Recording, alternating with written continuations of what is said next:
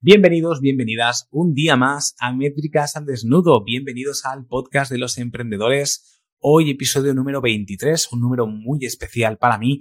Y en el día de hoy tengo a alguien también eh, que viene a aportar muchísimo, muchísimo valor. Pero antes de presentarlo, que seguramente, como digo siempre, ya lo sabréis porque está en el título y en la miniatura, Quiero recordaros quién es el patrocinador de este podcast. Como ya sabéis, yo soy Benji, Benji Martínez, y también el patrocinador es Wildmail. Wildmail, ¿qué es exactamente? Si no lo sabéis, pues bien, si os suena ActiveCampaign, esta plataforma de email marketing, automatización del marketing, CRM, súper mega famosa, pues Wildmail es el programa de reseller nuestro eh, de ActiveCampaign, donde no cambia absolutamente nada, todo es exactamente igual.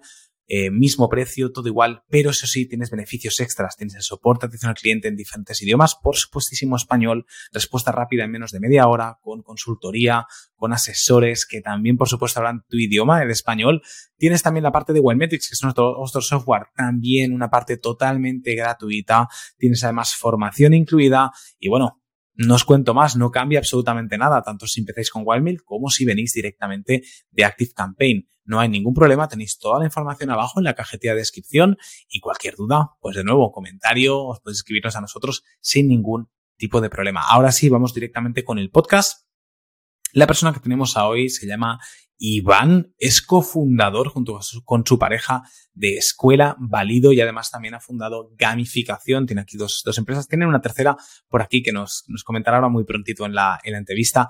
Además, bueno, él se define a sí mismo como NA tipo 3, es un amante del surfing, le encanta un montón el surf y sobre todo, eh, ¿cómo se ha definido él? Es eterno aprendiz y un amante de la ciencia de los negocios. Le encanta aprender y saber cómo funcionan los negocios 100%. Así que nada, Iván tiene mucho que explicarnos sobre gamificación, tiene mucho que explicarnos sobre cómo validar un negocio. No me enrollo más, vamos con la intro. Bienvenido a Métricas al Desnudo, un podcast creado por y para emprendedores donde nuestros invitados compartirán sus historias personales, aprendizajes, estrategias y sobre todo las métricas y números de sus negocios Dicho de otra forma, los dejaremos al desnudo para que tú puedas aprender de sus éxitos y fracasos. Yo soy Benji y te doy la bienvenida a Métricas al Desnudo. Iván Caroto, ¿qué tal? Bienvenido a Métricas al Desnudo, un placer tenerte por aquí. Muchas gracias, tenía muchas, muchas ganas de estar aquí hablando contigo. Ya ves, ha costado, ¿eh? como decíamos antes fuera de escenas, eh, ha costado un montón cuadrar esta entrevista. Pues sí, y además ha, sido a ras porque este fin de semana tenemos eventos, pero bueno, tenía muchas ganas, por eso estamos aquí. Oye, muchas, muchas gracias por hacerme ahí el huequecito entre, entre toda vuestra agenda, que sé que es súper, súper atareada. Voy a empezar ya con la entrevista, pero te quiero preguntar, ¿sabes un poquito cuál es la dinámica? ¿Cómo va esto? Porque hay algunas preguntas que se repiten normalmente. Porque... Algo me ha chivado porque has entrevistado ya a mucha gente, gente que conozco, que son gente maravillosa, y algo me ha enchivado, pero estoy un poco a velas vir, como decimos los gallegos, a ver quién me va a contar este, ¿sabes? Mm. Pero sí, te, habrán, dicho, vigila con el cabrón este que, que, se pasa con las preguntas, ¿sabes? Me encanta, tío, me encanta cero tabús a muerte, quieras. Súper bien. No, hombre, no. Os tratamos muy bien. Al final, esto es más broma que, que al final lo que realmente es. Eh... Pues nada, Iván, Em, cosa que seguramente te han preguntado en las 28.000 entrevistas que, has hecho, pero para mí es obligado porque me parece un buen punto de, inicio, nunca mejor dicho, y es el origen, ¿no? El origen que, tienes en, todo el mundo de los negocios, en qué momento tú escuchas del tema del emprendimiento, decides lanzarte, porque yo sé que tienes una historia ahí de jugador de póker, si no recuerdo mal o si no me han dicho mal. Entonces, cuéntame un poquito, ¿cómo empieza todo esto? A ver, en realidad de forma no consciente empieza desde que salgo del vientre de mi madre porque mis padres son eh, emprendedores natos. Ah, mi padre tiene una tiene empresa de muebles de toda la vida, son muy conocidos aquí en Galicia, Muebles Carlota. Y claro, sin comerlo y sin quererlo, pues en las comidas de casa yo me masticaba el, pues le he vendido tal, este me ha dicho no sé qué, entonces eso siempre se ha ido cocinando por dentro. Y desde siempre también tenía como la, la intuición de que no quería trabajar para alguien. Tampoco para mis padres, ¿eh? que es un tema interesante, que tenía empresa, pero no, no quería meterme. Entonces quería como explorar mi propio camino y eso me llevó a ir a Madrid, a estudiar, a tratar de estudiar, vamos a decirlo así. Y, y, ahí pues conocí más en profundidad pues eso, diferentes formas de, de ganarme vida. Y una de ellas pues, fue empezar a jugar al póker online. Y aparte de ser un juego que en realidad es un deporte, que se puede ver un poco extraño, es ahí descubrí el, el potencial que tiene el crecer como persona y que tus resultados, pues en este caso económicos, van acorde al crecimiento de tú como persona. Hasta que llegó un punto donde dije, a ver, yo no quiero estar toda la vida clicando botones desde casa eh, y jugando con otra gente, que mola mucho y todo lo que tú quieras, pero no sé, como me faltaba algo. Y por aquella época, que eso fue 2015, fue cuando con unos compañeros de universidad nos mudamos a una casa y dijimos, tío, aquí éramos siete. O sea, eso era, la casa esa era para, para, hacer un gran hermano con todo lo que pasó ahí, ya te imaginarás, no vamos a dar detalles. Pero una de las grandes cosas que pasó ahí fue que, aparte de muchas fiestas, pasó, tío, que dijimos, hay aquí uno de marketing, otro de finanzas, otro, eh, dos ingenieros, había un poco de movidas muy locas y dijimos, hay que hacer algo. Y ahí nació nuestro primer emprendimiento, tío, nuestro oficial eh, de, de, firmar, ¿sabes? El oficial de firmar, ese fue el primero, allá por el 2015. Qué bueno, y entonces, eh, cuéntanos, cuál es ese primer proyecto que nace, eh, entiendo que con los compañeros de piso, ¿no? De, que tenías en Madrid. Pues mm, nació pues con, con, una idea de cambiar la industria musical. Mm, a, a, mí en realidad ni me gusta tanto la música, ¿sabes? Eh, pero yo qué sé, pues, pues, pues nació así, buscando, explorando ideas y dijimos, oye, pues en la industria musical hay un problema, ¿no? que todo el mundo que escuchamos música, por poca que escuches, eh, lo que estás escuchando viene prepagado. Eso lo que significa básicamente es que lo que estás escuchando es lo que otra gente quiere que escuches. Es decir, la lista de los 40 principales no la haces tú con tus votos. ¿vale? Esa lista viene prepagada por los mayos, por, los, por las grandes, por los lobbies que están manejando todo el mercado y quieren que escuches eso como un producto para que después compres, lo que sea, conciertos, que le compres a esa persona que es un producto. Entonces dijimos, vamos a cambiar esto. Entonces, Ahí nació una startup que se llamó Muser, domineraPlayMuser.com, por por ahí aún se puede encontrar algo. Y con esa ambición o con esa idea de cambiar la industria musical, pues tuvimos la poca vergüenza de crear un PDF y pedir financiación a toda la familia, a todos nuestros amigos, y en total levantamos 116.525 euros y después tuvimos la poca vergüenza de ir a junto de misa y decirle, oye, que he levantado un poquito más de 100.000 euros, dame algo. ¿no? Y nos dieron 60.000 euros. Entonces, en total, casi 180.000, 176.525 euros para arrancar un sueño. Un sueño de, al final fuimos cinco fundadores que no teníamos ni puta idea de negocios, ni puta idea, pero lo que teníamos era un sueño, muchas ganas, y empezamos a desarrollar pues un producto. Contratamos a un colega mío que había jugado conmigo al fútbol y que estaba trabajando en Inditex de programador, un CTO, que le llaman, que queda muy guay. Y empezó, empezamos a desarrollar ahí la locura y estuvimos pues un año desarrollando algo sin validarlo. Y lo que pasó, pues te puedes imaginar lo que es. Aparte de que ah. después nace algo que se llama Escuela Valido. Por algo, ¿no? Ah, ahí, ahí viene.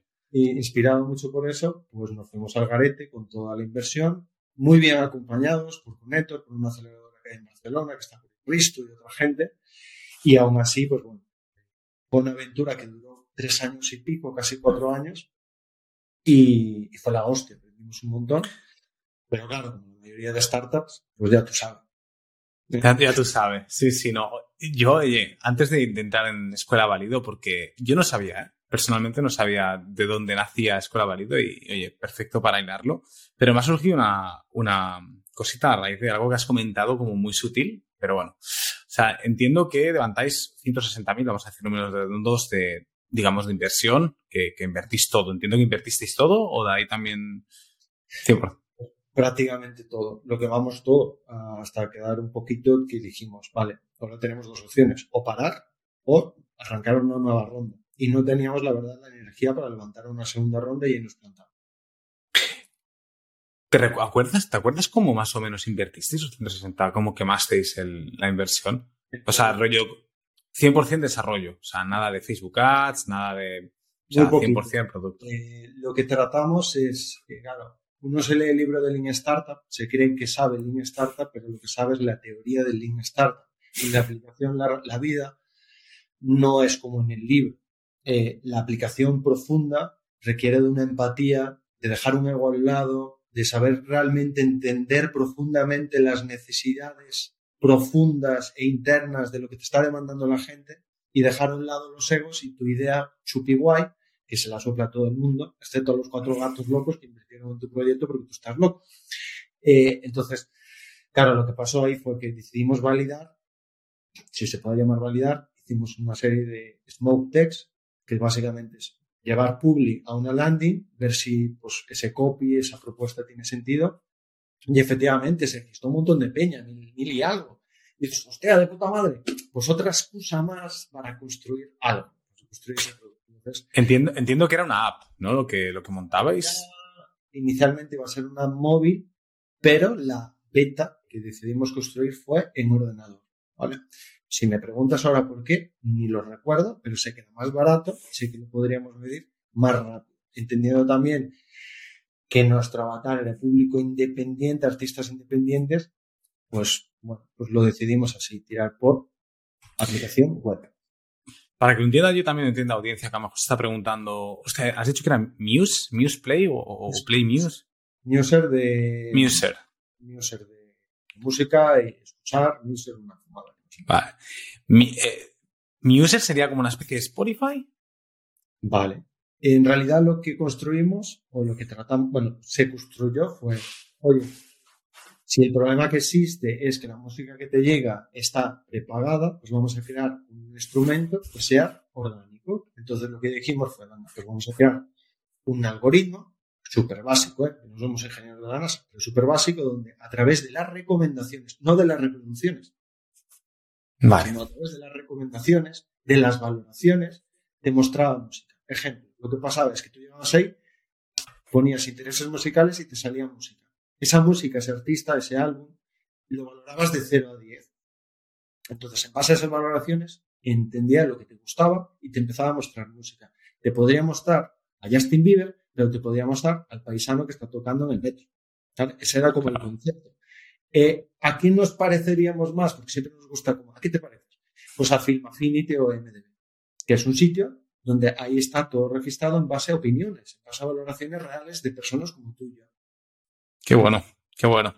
Yo lo digo para, o sea, más o menos sí que me hacía la idea, pero a lo mejor hay alguien que nos esté escuchando que dice, bueno, pero, pero exactamente qué tipo de app es, ¿no? Entonces, yo siempre intento que, lo expliquéis 100% para que quede súper claro. Y lo que te venía a decir antes de saltar a la escuela válido. O sea, habláis de que estabais en, en Connect, bueno, en la aceleradora, donde, como has comentado, estaba Risto, hay grandes, grandes nombres por allí. ¿Y ellos cuánto tiempo estuvieron, digamos, estuvisteis en la aceleradora? Porque al final te aconsejan, te proporcionan, pues, lo que llamamos mentores, ayuda, vías, reuniones con, con Business Angels y demás. La verdad no lo sé. Eh, creo que un año. Un año. Un año de aceleración, sí. Bueno, de incubación. Pregunta caliente. Un año. Eh, vamos a poner un año de incubadora, pon un año y medio mejor que durar el proyecto. 160.000 euros de inversión. Palmáis 160.000 euros de inversión. La empresa no sale como pasa con muchas startups. No se os pasó por la cabeza, bueno, a vosotros os pasó por la cabeza validar el negocio con el tema de landings, pero a la aceleradora que se supone que ayuda a startups, no se le pasó por la cabeza el tema de validar el negocio como Dios manda antes de... Porque ahí es donde va mi pregunta, ¿no? ¿Qué experiencia tienes después de la aceleradora? ¿Realmente es útil? O porque yo esta opinión la he recibido de muchos emprendedores que empiezan con, con, aceleradoras y yo me llevo las manos a la cabeza con según qué cosas que hacen en las aceleradoras de decir, uff, uff. Es muy buena pregunta. La respuesta eh, la podemos tirar de dos, de, desde dos vías. Una desde la crítica, otra desde el aprendizaje. Eh, desde, desde la, la, desde la crítica ya lo has dicho tú, entonces no voy a entrar ahí. Yo me quedaría desde el aprendizaje. ¿Qué tenemos que aprender nosotros? Eh, cuando tú preguntas de qué color es el caballo blanco de Santiago, es blanco. Ya estás sesgando la respuesta. Entonces, muchas veces en las startups hay un ego profundo de una visión que la persona que está enfrente a veces es incapaz de ayudarte. Y cuando tú mismo eh, estás tratando de ayudar a ese compañero que trabaja en Pizza Móvil y que es feliz y que tú estás todo rayado porque tú dices, este tío tiene un talento y un potencial enorme y lo estás rayando para que se haga emprendedor y el tío no te escucha, pues es muchas veces lo que pasa con los emprendedores y las aceleradoras, que vamos a ir porque sería súper guay. Entonces, claro, yo te podría decir, con el nivel de conciencia que tengo ahora, me puedo apostar contigo una cena que seguramente nos dieron un montón de consejos súper válidos y no decidimos eh, coger o incluso con el nivel de conciencia que teníamos ahí, no, supimos ni, ni, entender. Entonces, por un lado, sí creo que los procesos de trabajo que hay se pueden mejorar en una aceleradora, en una incubadora. Creo que se hacen cosas que igual yo no estoy muy de acuerdo, pero sí es cierto que hay un ego desmedido a la hora de emprender en una startup. Porque, no sé, se valoran un montón de, pues, igual que las ICOs, creo que tú también estarás aquí por ese mundo, que lo conoces, que se valora mucho pues el hype, el que puedes llegar a conseguir. Claro, en este sector en el que pues, ha entrado hace tres años, en 2019, comparado con eso, claro, eh, son dos mundos completamente diferentes. En uno vendes hype, en uno vendes transformación, cambiar el mundo tal, y en otro estás vendiendo hoy. En, uno vendes un futuro y en otro vendes un presente. Entonces, en, este vendes eh, y ingresas. En este pides dinero para construir algo que va a cambiar y puede multiplicar por 100 y después lo vendes. Son dos mundos completamente diferentes. Y hoy, gracias a toda esta experiencia, pues hemos encontrado en parte nuestra diferenciación en el mercado, que no enseñamos a vender cursos, enseñamos a la gente a crear negocios que pueden ser vendibles, a crear su propia libertad, a, pensar de una forma que no es tratar de vender un curso como un puto infoproductor de los cojones, sino a crear algo más grande si tú quieres. O sea, para entender el curso como un mecanismo, como un universo donde, oye, pues tú estás dando tu granito de arena por aquí o por allá, pero que ahí no se queda la historia. Claro, es muy importante lo que has dicho. De hecho, tuvimos a, Nacho Muñoz eh, por aquí hablándonos un poquito del tema de conciencia, el mapa de conciencia de David Hawkins, que a mí me, me fascinó esa entrevista. Eh, y desde ya digo que cualquiera que esté escuchando esta y no se haya escuchado también la entrevista de Nacho, espera hasta final, escuchar hasta final, pero luego ir a verlasla porque has, has hablado del ego y el ego es algo que, se carga eh, muchas cosas en nuestra vida, muchas relaciones con amigos, muchas relaciones con pareja y también muchos negocios. En el tema del emprendimiento yo estoy cansado de ver el ego. Eh, esto pasa un poquito con el tema del famoseo, ¿no? Es, como eh, una serie de círculos de gente o de círculos sociales en los cuales el ego aparece más o menos y en el, mundo del emprendimiento aparece muchísimo, sea cual sea el emprendedor, aunque sea un infoproductor, como tú has dicho, siempre tenemos un ego y un apego a, nuestra idea inicial, a nuestro proyecto inicial, que, hostia, la, línea entre la convicción y, estar convencido de tu proyecto, inspirar a otros bajo esa, confianza que tienes contigo mismo en el proyecto, a tener un ego y a, a, mm, a pegarte a algo que no va a funcionar, es muy delgada, es muy fácil decir, pero es muy difícil darse cuenta. Cuando encima estás en la situación, como dices tú, que estabais vosotros con, con ¿no? Que es, que es algo más. No es un válido vendo hoy y oye, pues si en medio año dejo mi trabajo y no me está dando para comer, está claro que tengo que buscar una solución, ¿no? Al final la vida te está poniendo la hostia en la cara. Cuando tú levantas ondas de financiación de, pues eso, 100.000, un millón, dos millones que estás creando hoy para mañana, no para hoy. Eh, que es cierto que puedes pegar un pelotazo, pues un Spotify, un Netflix, un, bueno, cuántas de estas eh, aplicaciones no existían hace 3, 4 años y, y, más con la pandemia que había por en medio y ahora son, bueno, son gigantes, ¿no?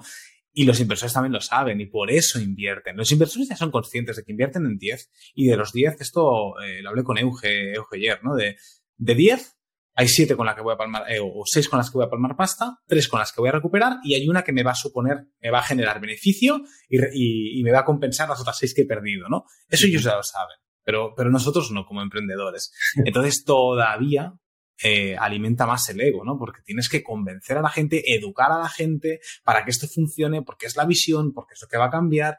Hostia, eso es muy, muy peligroso y, y bueno, me alegra mucho que lo hayas dicho porque tiene, tiene muchísimo sentido, así que alguien que nos escuche que esté en el mundo SaaS también, mundo de apps, como ha dicho Iván, tenerlo muy en cuenta. Es muy importante validar el negocio, validar la idea validar la idea, incluso antes del negocio, antes de montar directamente el negocio. Y con esto saltamos, porque aquí sois unos cracks, con una escuela válido, obviamente válido viene de validación. Cuéntanos un poquito acerca de, cómo, cómo se suele validar un proyecto online. Eh, maneras de poder validar un proyecto online, especialmente, bueno, aquí podemos entrar un poquito en métricas. Low cost, high ticket, ¿cómo, cómo podemos validar aquello que dices? ¿Voy full pack o quiero validar muy rapidito, pero de una manera como muy bien hecha?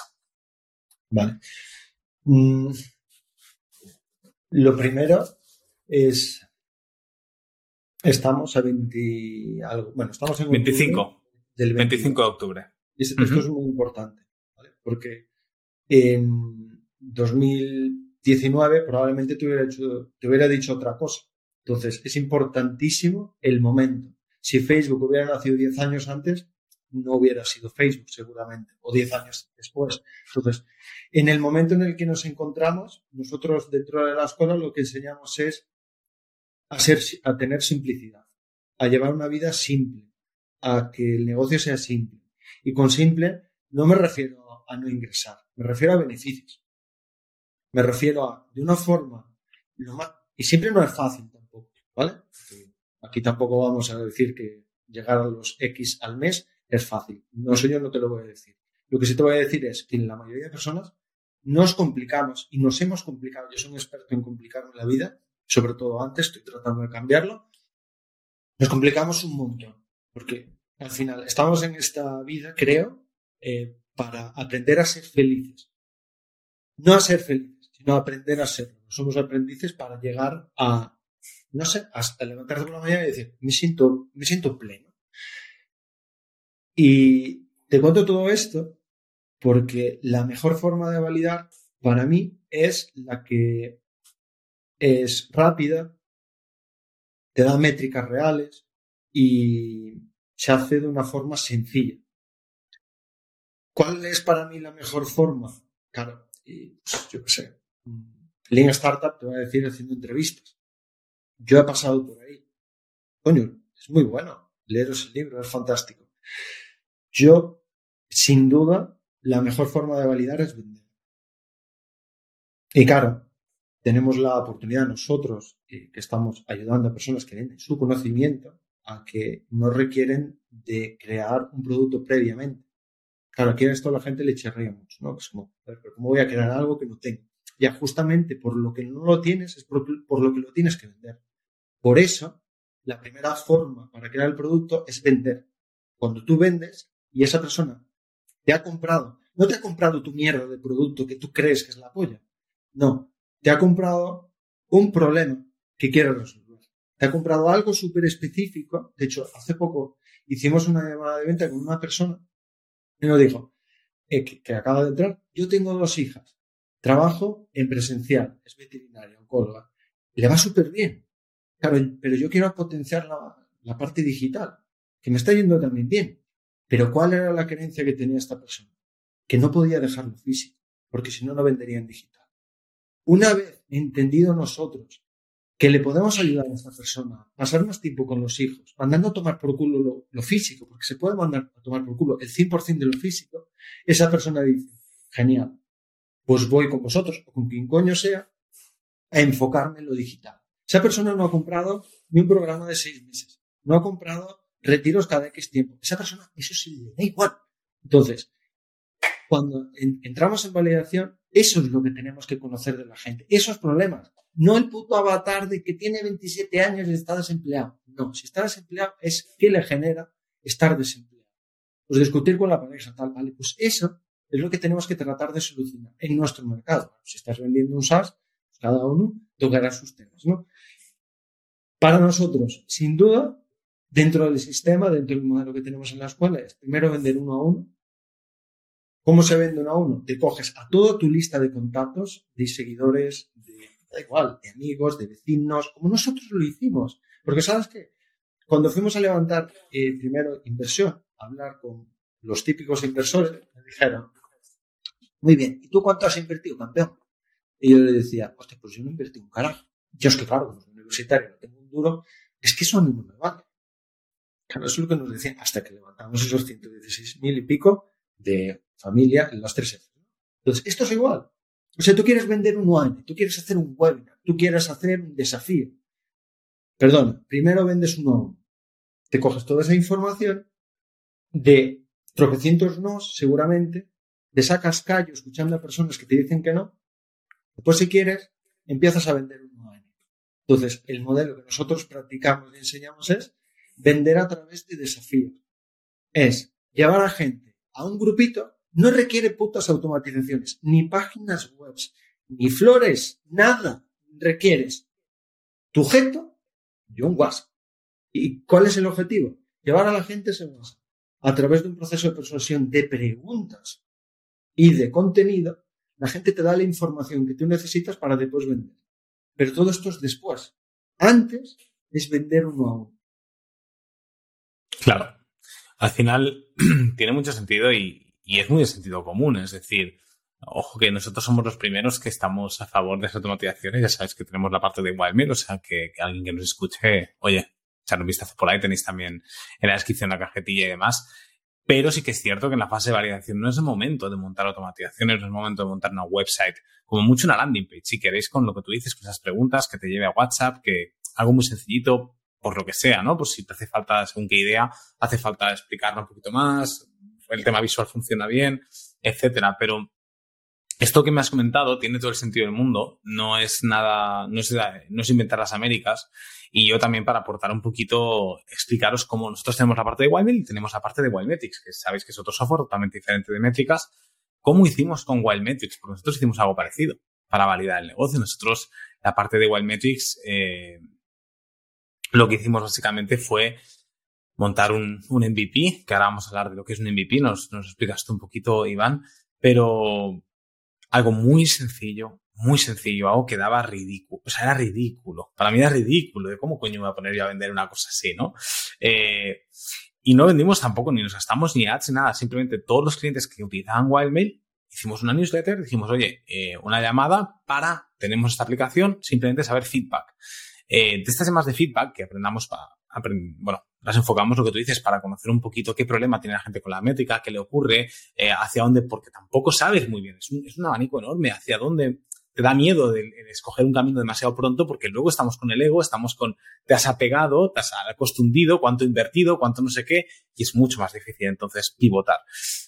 Pues vendimos cinco cuentas, seis cuentas de Wellmetrics a un precio ridículo, nos daba igual, nos da igual. El tema es que alguien había tenido la posibilidad de sacar la tarjeta y pagar por algo. Eh, a raíz de eso, creamos una versión 2.0, volvimos a validar, obviamente ya invirtiendo algo más de producto, bastante más y tal, y ahora estamos validando para ir a una tercera, digamos, ya vas como enfocando, ¿no? Vas como, como matando, vas, vas eh, acotando el scope, como digo yo, la, la, el rango de mira, ¿no? Hasta que te acercas a la estrategia de francotirador que digo yo, que es que vas a tiro seguro. Entonces, eh, eso también un poquito para la gente que, que a lo mejor esté con SaaS, pues también aportarles esta idea. Pero como digo, SAS también en la primera temporada del podcast, los primeros episodios con Víctor y Álvaro, que sé que, que os conocéis, de Digital Riders, lo mismo, ellos explican que la DR21 o algo así, como el infoproducto que tuvieron, que lo vendieron y no tenían nada creado. Nada creado. Que dijeron, lo vendo todo y cuando vendieron, no sé si llegaron a 3.500, 4.000 euros vendidos, entonces dijeron, vale, ahora tenemos un problema, bendito problema, es que tenemos un mes y medio para crear el programa que acabamos de vender. Pero coño, sí, vas de puto culo, pero ya lo has vendido, no te vas a pegar la hostia cuando digas, hostia, llevo un año creándolo, llevo seis meses creándolo, llevo tres meses creándolo y luego te comes un mojón. Porque aparte sigues teniendo el problema de que no facturas. eh, claro, en nuestro caso, bueno, luego supongo que hablaremos un poco de esto, pero el, el, perfil al que nosotros enfocamos la escuela no es alguien que esté empezando. Es decir, la gente que nos llega a nosotros porque así lo queremos y así enfocamos nuestra comunicación, es gente que ya ha probado de todo. Gente que ya está con un montón de mentores y que tiene 14.000 cosas, 14 productos, que tiene, venden físico, venden digital, y quiere tranquilidad, y quiere beneficios, no quiere sacarse la polla diciendo lo que factura con los colegas, es que ya se ha cansado, ya se ha pasado ese juego. Y es como, mira, ¿sabes qué? Yo no lo que quiero son beneficios. Quiero reinvertirlo en Bitcoin, quiero reinvertirlo en inmuebles, quiero reinvertirlo en mi familia, quiero reinvertirlo en mi puto coche de ilusiones. Ya está. Entonces, a ese tipo de gente, este proceso les vuelve a traer a la tierra. ¿Por qué? Porque ha probado mil cosas, ya tiene una autoridad, ya tiene sus mierdas. Pero claro, cuando le dices, no hay que volver a los fundamentos, hay que volver a la base, esto justo que estás contando es lo que se hace. Y la gente se queda como, yo ya he pasado por ahí. Ya, pero has pasado de pies puntillas. ¿Vale? Has pasado de pies puntillas. Y me parece súper interesante lo que dices, porque al final, ¿qué decías? Bueno, luego hablaremos de lo que es un MVP. Vale. Digo, un MVP, para mí lo que significa es venderle a la gente lo que quiere, darle lo que necesita, sin que tú metas por dentro o por en el medio tus creencias, tus opiniones y tus mierdas. Eso de que te compran a ti puede ser, pero no te lo creas mucho porque tarde o temprano no te van a comprar a ti.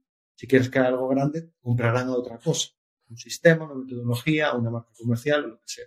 Entonces, yo lo, lo o sea, si lo tuviera que describir, lo describiría así. Y conste que nosotros, ya creo que lo hemos hablado en algún momento, pero muy por encima, nosotros tenemos la mira en un SaaS de gamificación y tal, que luego sí que lo podemos hablar, que forma parte de la visión y de todo el proceso. Y, y, claro, estamos como a dos bandas, son como dos unidades de negocio, una, uno como sembrando, estamos ahora sembrando un poquito y tal, que va muy lenta, y claro, la mentalidad de uno y la mentalidad de otra, volviendo al, al tema de antes, son completamente diferentes. Pero hay algo que es igual, que es el proceso de validación. Es lo mismo, los fundamentos, da igual que vendas una panadería, un producto eh, digital de formación o un puto SaaS. Es que el proceso es el mismo. 200%, totalmente. ¿Cuánto dinero te puedes gastar en, o sea, cuánto dinero recomiendas tú? Sé que es un depende muy grande, pero para validar un negocio, ¿cuánto creerías que hace falta? Eh, porque a lo mejor hay gente que nos escucha y dice, hostia, pero vale, para validar me tengo que gastar a mil euros en Facebook Ads, o me tengo que gastar eh, 500 euros, o me tengo que estar un año entero validando, o sea, un poquito alguna métrica para que, el que nos escuche pueda decir, vale, claro. me hago la idea. Mm, por supuesto, depende del caso, mm, pero es que yo lo tengo clarísimo y en la escuela lo que practicamos es cero euros. Es, de hecho, te digo más, eh, cuando entra alguien a trabajar con nosotros, directamente, pues, ¿cuánto has facturado en los últimos tres meses? Divídelo entre tres, es el rango de facturación. Vale. Dependiendo de tu rango de facturación, tienes que hacer unas cosas u otras. En uno de ellos, sobre todo en los tres primeros, tienes que validar una oferta, tal. Vale. Esa oferta tú no la puedes validar con publicidad. O sea, esa es nuestra forma de trabajar. Cero, cero inversión, cero publicidad. No inviertas en una landing. Es lanza vende lo que quieres crear y después hablamos. ¿Cómo? Pues en diferentes formas. Pero la primera es, no me pongas putas excusas. Porque estoy seguro que conoces a 100, 200, 300 personas, puedes llegar a ese, a ese público potencial con una llegada, con un mensaje o de mil otras formas. Lo peor que pasa es que hay mucha gente que nos llega pues con 125.000 personas como María eh, que le siguen en Instagram, ¿sabes? Y dice, eh, vale, ¿Y, qué hago? ¿Les escribo a las 125.000? No. Escríbeles a las necesarias para hacer 20, 25 llamadas de venta. Validar eso. Tener dos, tres primeras ventas. Y pues si quieres empezamos a hablar. Eh, entonces, cero euros. En cualquiera de los casos, me da igual.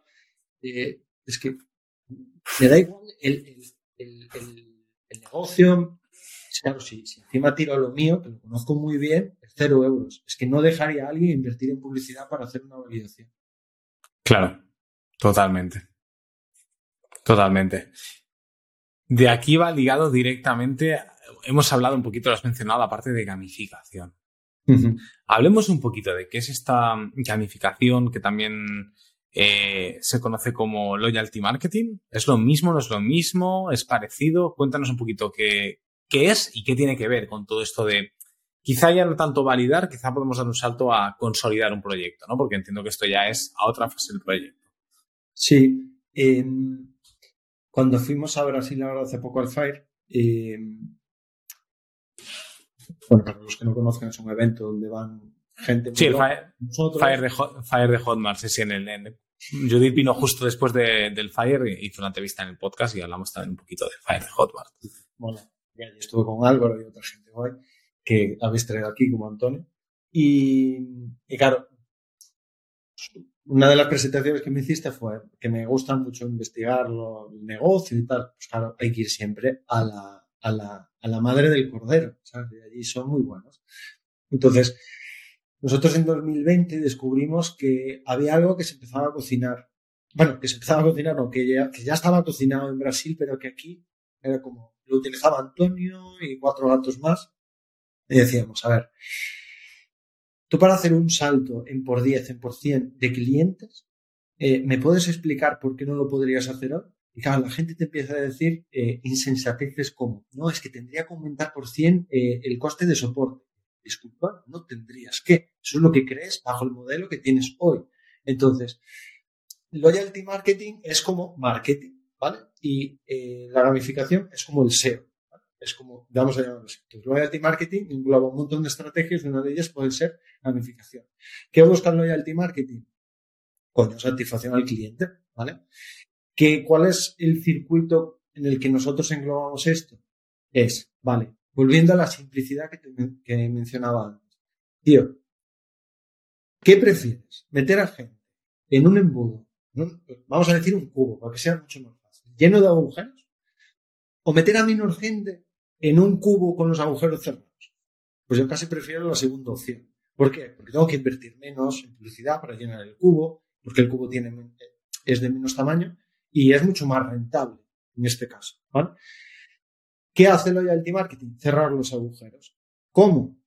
Principalmente ayudando a la gente a que recompre o compre un producto superior, compre un producto pues, crosser, o sea, que vuelva a comprar, que siga contigo. Aumentar el tiempo de vida de la persona contigo, ¿vale? De ese cliente. Y te ayuda algo fundamental, que es que te recomiende. Si además dentro de la gamificación creas un sistema para que esa persona te pueda recomendar y tenga un beneficio dentro de la comunidad, pues es mucho más fácil recomendar. Y no estoy hablando de afiliación. Entonces, ¿qué hablamos aquí? Pues fácil. Una persona que te compra hoy, si está pasando contigo un año, está tu negocio perdiendo muchísimo dinero. ¿Qué hay que hacer? Pues que pase hasta que ese puto muera. Ese es el objetivo, ¿vale? Hasta que se muera. ¿De dónde saqué yo esto, Benji? Yo, con 19 años, tuve la fortuna de trabajar con mis padres durante cuatro meses en verano, porque fui a Coruña a estudiar y no probé ni uno. Entonces me dijeron mis padres, chaval, a, a pasar facturas de papel a ordenador todo el puto verano. Y para mí eso fue un calvario, tío. Eso fue lo pasé muy mal, pero ahora lo veo y digo, una bendición. ¿Por qué? Porque pasando las facturas de papel a ordenador, me di cuenta que la mayoría de clientes eran recurrentes. O sea, no tenía que crear un nuevo ID la mayoría de casos en, la, en el Conta Plus o Conta de los cojones. Eran casi todos clientes recurrentes. O sea, mi padre estaba facturando una pasta, una pasta, ¿eh? en un pueblo de menos de 800 habitantes con los putos mismos clientes que en 1960. A ver, ¿qué pasa? ¿Sabes? Entonces, en 2020 pillamos un lanzamiento muy grande bajo el antiguo modelo, que nosotros lo llamamos así, y dijimos, a ver, si es que en realidad yo lo que necesito son 10 personas que me compren todos los putos meses algo de alto valor. Pero que tengan grandes resultados. Y ahí cambió todo. Entonces, de ahí viene la idea. ¿Cómo podría yo hacer el mismo modelo que mi padre?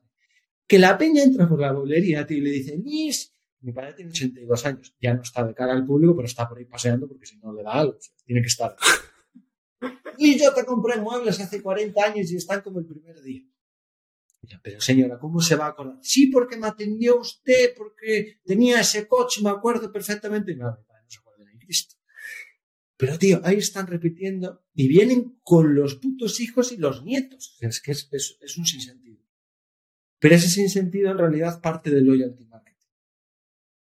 ¿Sabes? Entonces, vale, ¿cómo podríamos incorporar esto? Fuimos a Brasil, vemos lo que estaba haciendo, vemos que Erico Rocha tiene 38.000 alumnos, y todo lo que ejecuta para dar soporte es gamificación.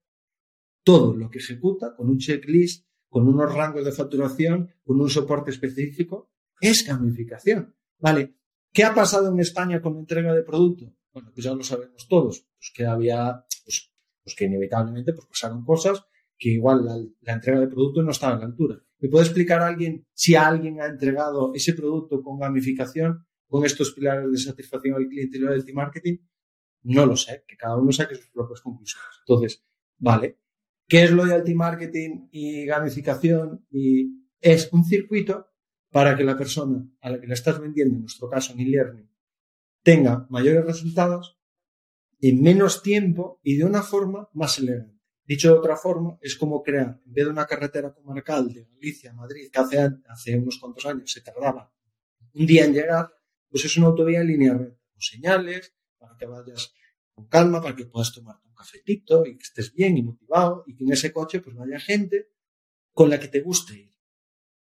Y que vayas más motivado y poniendo música y tal. Me encanta la, definición de gamificación. O sea, yo nunca lo hubiera definido como lo has definido tú, pero tienes todo, como tienes toda la razón, ¿no? Al final es, es tal cual. Y va la, la, gamificación de la mano de, o sea, mm, de la automatización, es decir, cuando metes gamificación, quitas el gran componente personal, humano, de que estés ahí día a día, día a día y tal quitas el ego del infoproductor. Eso es lo que quitas, en realidad. depende del momento, de la facturación, del negocio. La mayoría de gente que nos ha contratado en consultoría para aplicar esto, pues es gente pues, pues que le va, pues está igual por encima de siete cifras, que tiene muchos alumnos, o sea, casos muy concretos, que en España hay pocos. Eh, pero claro, hay otros pues que están en fases, pues yo qué sé, 7.000, 6.000, 8.000 euros al mes y dicen, ¿Cómo me puedo explicar cómo voy a meter un por 10 más de alumnos porque ya estoy derrapando? Vale. Pues ahí hay un componente de ego que es que tienes que desapegar de tus clientes, de su transformación, para empezar a introducir cosas como esto. eso es lo primero. Entonces, la parte de automatización es cierto que se puede hacer cuando ya estás un poquito más avanzado, como los primeros que he comentado, pero cuando estamos arrancando, no necesitas ese componente de automatización. Y por es otra validación es una validación de una nueva versión del producto como la, vuestra, del punto 2.0 al 3.0. Pues eso, hay una nueva validación. Requiere de un proceso, requiere de no volverse loco, de no volver. Voy a automatizar me voy a comprar este programa y lo voy a vincular con sus muertos poco a poco. Entonces, todo ese proceso no requiere que se pierda el componente humano. Requiere sacarte a ti y tu ego de ahí. Y lo que se refuerza es la gente, la conexión humana entre ellos. Que tú no tengas que estar ahí, que tú no dependas de tu tiempo todo el santo día para entregar el producto y estar ahí. Que la gente se automotive dependiendo de, pues igual del, no sé, del mapa mental que habría que trabajar para cada caso en específico. Pues si son emprendedores, si son mujeres y no sé qué, pues igual no les mola tanto lo de estar picadas por rangos de facturación. Pero si son en tipo 3 y tipo 7, como hay muchos casos, o Russell Branson, que lo conoces, que lo tiene por cinturones y está, yo quiero las 10 cifras, tal, no sé qué, pues están todos picados. Pero si es un tema, una comunidad de espiritualidad de mujeres, pues igual eso será resbala. Entonces, pues al final lo que hay que buscar es un poco el equilibrio entre lo que tú quieres en la empresa, porque hay gente que si quiere plasmar ahí, para ir a vivir a Asturias, una casa, con un perro, con una familia y ya está. No necesitas meter la medicación. ¿Que quieres multiplicar por ciento el número de alumnos? Oye, es una alternativa. ¿Es la mejor? Yo no sé si es la mejor. Pero lo que tengo claro es que si nos vamos a los héroes, a los que más están facturando, puedes analizarlos que el 100%, el 100%, no el 90%, el 100% aplica esto. El 100%. Qué bueno. Y cuéntanos maneras de poder, de poder aplicar esta gamificación a, no sé, danos un par o tres de ejemplos para la gente que nos está escuchando, desde a lo mejor un proyecto enorme a un proyecto más pequeñito, ¿no? De, de, bueno, al final, sí, la gamificación no dejaría de ser para mí el método, ¿no? De aplicar el, o sea, es la herramienta con la que aplicas el, loyalty marketing, al final. Mira, em, vamos a lo simple, ¿vale? Lo más simple, te cuento dos. La primera es, tú no puedes tratar igual, sobre todo en proceso de escalada, a un cliente que está teniendo Imagínate que tu abanico de resultados de tus clientes lo ponderamos de 0 a 10, ¿vale? Eh, pues yo sé, si fuera facturación, pues este que está facturando no sé cuánto y este que está facturando este tampoco. Pero pueden ser en resultados de lo que tú quieras, ¿vale? Incluso por nivel de conciencia, o sea, se pueden hacer las de Cristo. Pondéralo. Claro, esta persona de aquí tiene el mismo soporte que esta persona de aquí. Eh, igual me dices, sí, la pregunta es, si quieres escalar por 10, el equipo que tú tienes mm, igual se tiene que especializar en dar esto y en dar esto. Entonces, para eso vamos a introducir rangos. Es una opción. Introducir rangos por nivel de conciencia, por nivel de resultado de que tiene tu gente. Claro, si alguien que está arrancando, que acaba de empezar contigo y está teniendo los primeros resultados, tú, si empiezas a contar cosas de este, lo que igual sucede es que se desmotiva, porque lo ve muy lejos. Eso no significa que no los puedas mezclar, porque eso sí que les motiva. Ojo. Pero el soporte, el contenido que recibe este, ha de ser un poquito diferente al que recibe este. Dicho de otra forma, ¿cuántos cursos te has zampado tú o la gente que nos está viendo que has entrado ahí y has dicho, venga, me voy a ver todo esto, tal? Hostia, esto ya me lo sé, esto ya me lo sé, esto me lo he visto, esto tal. Vale, pues eso es lo que consigue esta solución. Oye, yo estoy en la fase de Esmeralda, factura entre 3 y 6 mil euros al mes. Genial. Pues, ¿crees que necesito ver lo que es el puto avatar? No, ya lo sé. No me andes con esas mandanas. Vamos al grano. Tienes que hacer esto, esto y esto. al lío. Mírate este contenido y tu mentor te va a ayudar a fijar los objetivos trimestrales y ponerte en acción. Claro, que alguien que viene en las seis cifras, yo le diga, mire, disculpe, tiene que verse el contenido usted de cómo hacer un webinar. Mira, llevo dos años haciendo webinars. No me voy a ver ese no es obligatorio, porque para pasar por aquí te lo tienes que ver. Pues no, chico. Entonces, estos rangos lo que nos ayudan es a personalizar el soporte, a que esa persona reciba algo mucho más personalizado, que no pierda el tiempo y que vea una escalera. Nuestra gente dentro de la escuela está como loca, picado con nosotros, porque el otro ha crecido en facturación, entonces dice, ¿y tú qué has hecho para estar en diamante? Y, le dice y tal, y se motivan entre ellos. Entonces, uno serían los rangos que es una de las primeras cosas que nosotros invitamos a hacer. Otro serían los puntos. ¿Vale? Claro, ¿cómo genero yo puntos? ¿Vale? Generando acciones que tú como formador decides, te sabes en tu didáctica que esa persona haciendo esas cosas va a tener más resultados. Ejemplo, si yo sé que para que alguien tenga resultados dentro de nuestra escuela tiene que venir a los eventos presenciales, a nuestro retiro, tiene que verse las sesiones y tiene que cumplir los objetivos trimestrales. Punto. Ya está. Yo sé que si hace eso, crece hacia donde quiere, porque los objetivos trimestrales los fixa él. Entonces, claro, cada vez que hace, que consigue uno de esos hitos, le das puntos. Si esos puntos los puede canjear por recompensas que fomentan su crecimiento, es decir, si consigues estos puntos, nosotros te damos un bono de X dinero para invertir en Facebook Ads. O te damos un bono para invertir en Wild Metrics. Es decir, eso lo que genera es fuerza para que la persona siga creciendo dentro de sus resultados. Es decir, los puntos no son para irte a Cancún, que podría ser si lo quieres ver, si sabes que necesitan descansar y toda la pesca. Pero tienen que estar enfocados a, oye, esta persona necesita, tiene que romper la barrera de invertir en publicidad. Vale, pues yo te doy un bono cuando consigues estos puntos de mil pavos para que inviertas en publicidad por primera vez y que asumamos nosotros el riesgo. ¿Ves por dónde voy? Oye, que me invita, que invitas a un compañero del sector que sabes que aquí va a estar mejor que en un lado. Genial. Pues en vez de darte puntos 200 pesetas de afiliación, pues te doy algo que te va a hacer crecer dentro del negocio y dentro de la comunidad.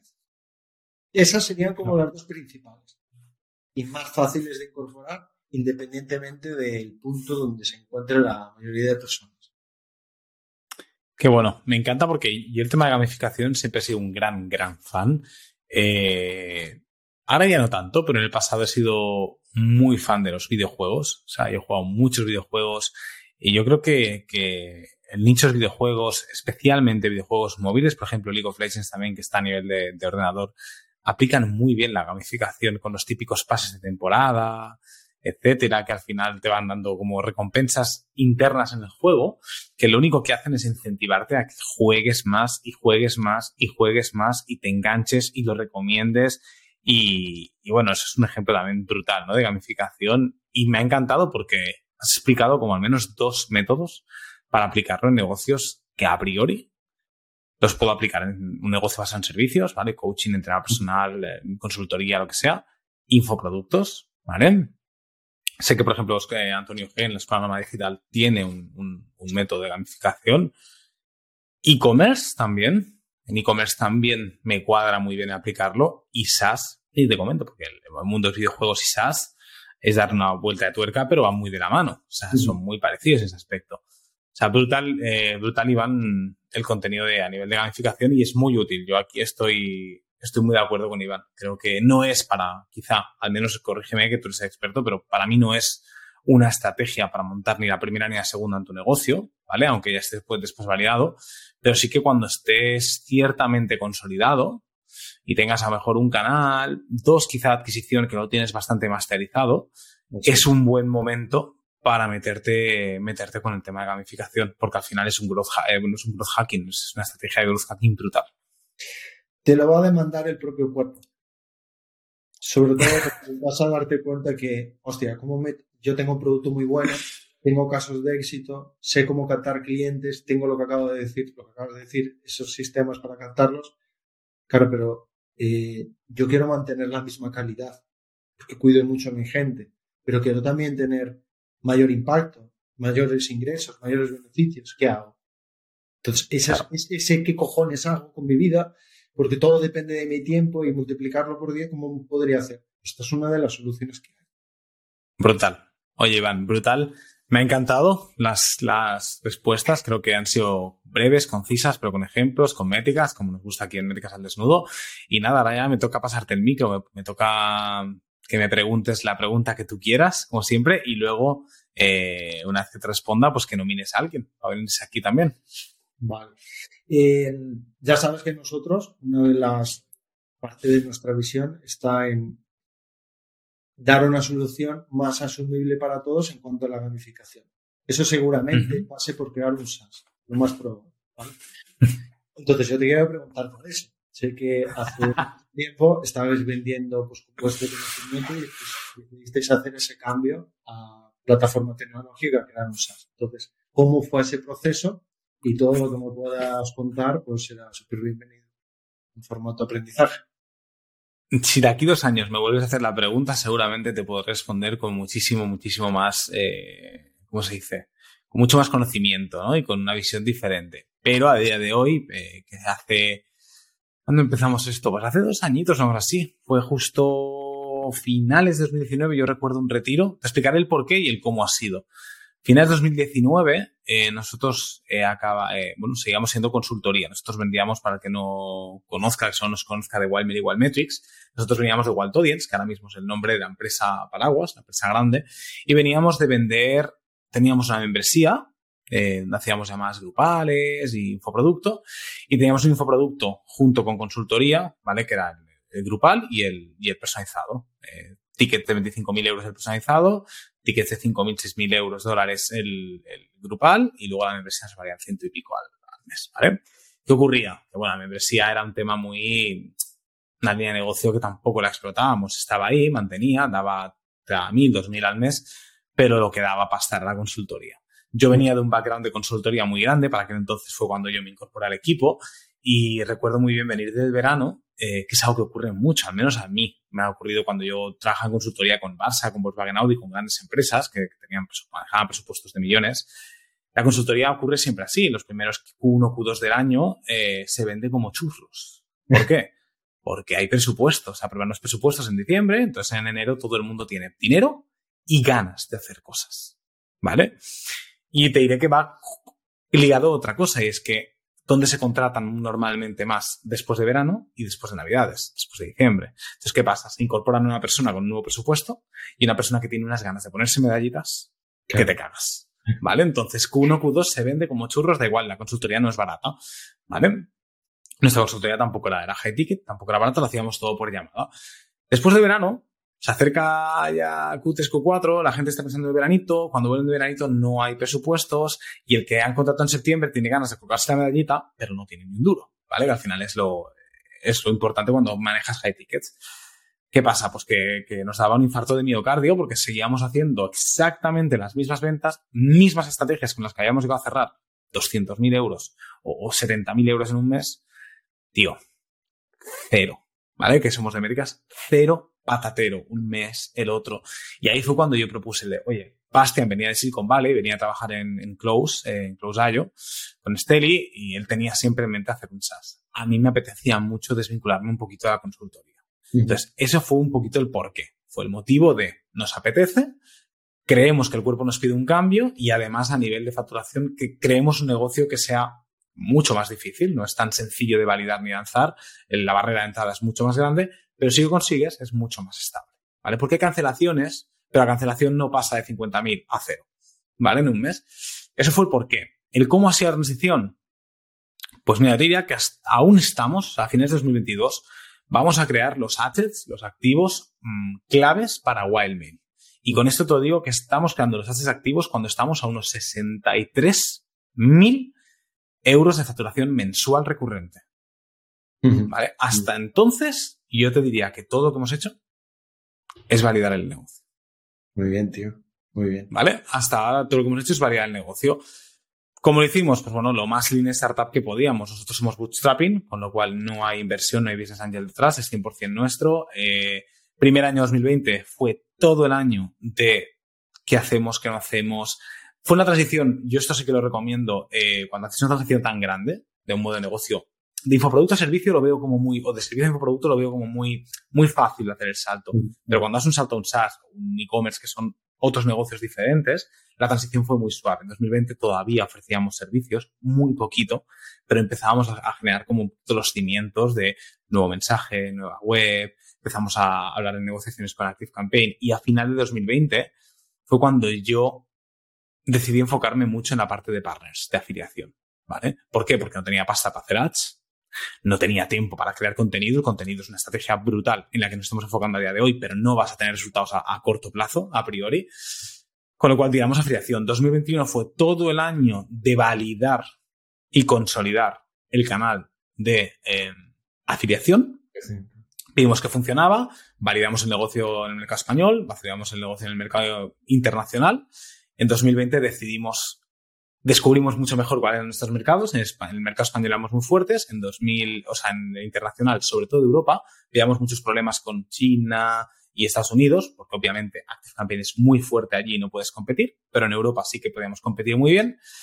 Eh, y decidimos 2022 ha sido el año de crear el equipo. Crear el equipo y empezar a generar contenido. Y decir, vale, ahora vamos a crear la web buena, con el dominio bueno, con la app, con, muchos más beneficios, mucho más tangibles para toda la gente que, utiliza todo esto. Y obviamente, paralelamente, estamos creando otro proyecto de empresa que no son la misma, son primas, que es Wildmetrics, que es por todo el medio se, se, descubre la necesidad de mercado y empezamos con el proceso de variación, pero de Wildmetrics yo creo que será 2023 el año en el que empecemos a validar de una manera más, el 3.0 que tú has dicho. Pero bueno, me encanta, me encanta que me has preguntado porque es tal cual hacerte otra pregunta, esta es más corta. La que tú quieras, la que tú quieras, claro que sí, hombre. ¿Cómo lo tenéis estructurado? ¿En unidades de negocio con líderes independientes o cómo lo, cómo lo habéis A día de hoy somos un equipo para las dos. Somos un equipo para las dos. Eh, ¿Cómo nos dividimos? Básicamente hay dos grandes grupos, ¿vale? O sea, nosotros, de hecho, actualizamos el, el, organigrama o la, la, jerarquía hace nada, hace un par de días, y lo hemos cambiado de jerárquico, el típico piramidal, lo hemos cambiado por un círculo, ¿vale? Nuestro organigrama es circular.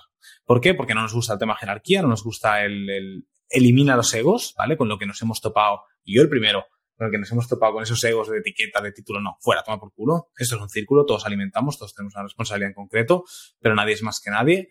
Y básicamente hay dos equipos grandes, el de producto, ingeniería, ¿vale? Que están los developers y hay un product lead, ¿vale? Una persona que lidera un poquitín. Hay líderes entre estos cuatro, está el líder de tecnología, el líder del personal y luego hay un product lead, que es que lleva un poquito más el research. Está el equipo de growth, donde tenemos ventas, estrategia, newsletters, contenidos, soporte y hay un growth lead que dirige un poquito este equipo. Eh, y luego tenemos la figura del CEO y la figura de Emily, que Emily es un poquito más la parte operacional, recursos humanos, cultura, eh, y demás. Es un poquito así como lo tenemos estructurado y de momento con 10 personas va bien. Cabe decir que nosotros hasta 2020, 2021 incluido, éramos cinco. Dos ingenieros, una persona para growth, una persona Emily que tenía lo mismo, operaciones y tal, y Bastian que era product lead y, y CEO. Ha sido este año que hemos duplicado el equipo. Qué bueno, Pues enhorabuena. Me gusta, me gusta el modelo. Ahí estamos, ahí estamos, seguro que, que sale, que sale guay. Al final, eso que tú dices. Validar, validar a veces la pereza, es la realidad. Queremos correr mucho, nos pasa a todos, es normal, pero es la manera de hacer las cosas bien. Qué bueno. Pues enhorabuena por todo lo que estás construyendo. Mola mucho. muchísimas gracias, Iván. Muchísimas gracias. ¿Y a quién nominas? ¿Quién, ¿A quién traemos aquí para desnudarlo y para ponerlo contra las cuerdas un poquito? Pues has hablado, yo creo que con la mente de la escuela. Eh, yo ahora te voy a invitar, voy a invitar al corazón de la escuela que es Ámbar, que es mi pareja, y tenemos un montón de aventuras. Y ella te va a contar una peli, seguramente diferente a la mía. Y si le, si le las mismas preguntas, te va a contar otra historia completamente diferente. Y en parte ese es el éxito que, que tenemos, que el éxito no es facturar, sino el éxito de pareja, me refiero. Es como, somos a veces tan diferentes, pero nos gusta lo mismo que cada, cada día nuestro, de hecho está ahí haciendo unas llamadas, no sé qué está haciendo, es como unas risas tremendas, tío. Así que nomino a Mar Fuentes, fundadora y pareja de Iván. Venga, pues nada, Ámbar, aquí te, aquí te traigo, lo pondremos a parir a Iván cuando no nos pueda escuchar y, ya está, nos escuchará ya, pero diferido, o sea que no hay, no hay problema. Pero me gusta mucho que hayas nominado a Ámbar porque creo que en esa entrevista van a ser cosas muy guapas porque siempre hay un corazón y siempre hay una cabeza en un proyecto, siempre. Son totalmente diferentes, pero ambos son imprescindibles. Entonces, Fíjate, si quieres profundizar en la parte de ego, la parte de hierbas, ya va a estar encantada. Así que te puedes meter ahí chicha. Estupendo, pues le haremos caña. Iván, muchísimas gracias. Un placer. Como siempre digo a la persona que, a la gente de la audiencia que nos esté escuchando, si creéis que eh, hay alguna duda, alguna pregunta que se nos ha escapado, que queréis preguntarle a Iván, lo que sea, podéis dejar un comentario en YouTube. Por supuesto, el like y el suscribirse ya ni lo menciono. Estáis obligados. Si a estas alturas no estáis suscritos, os corto las pelotas, así como el que dice. Y si también nos podéis encontrar en Instagram, ¿vale? En arroba métricas al desnudo, también os podéis hacer llegar por ahí las preguntas. Yo os haré llegar a Iván y os lo respondemos sin problema. ¿Vale? Iván, por mi parte nada más. Un placer. Mil gracias por todo lo que has compartido y nos vemos muy prontito, tío. Chao, chao. Adiós. Chao, chao. Y así llegamos al final del episodio, pero espera, no te vayas todavía. Si quieres seguir aprendiendo con más emprendedores, conocer más métricas, aprender de otros negocios o simplemente inspirarte con nuevas historias, hay muchos más episodios esperándote en nuestro perfil y cada domingo publicamos uno nuevo. Además, puedes seguirnos en YouTube Spotify y el resto de plataformas. Ahora sí, muchísimas gracias por acompañarme una semana más y nos vemos aquí viene con más.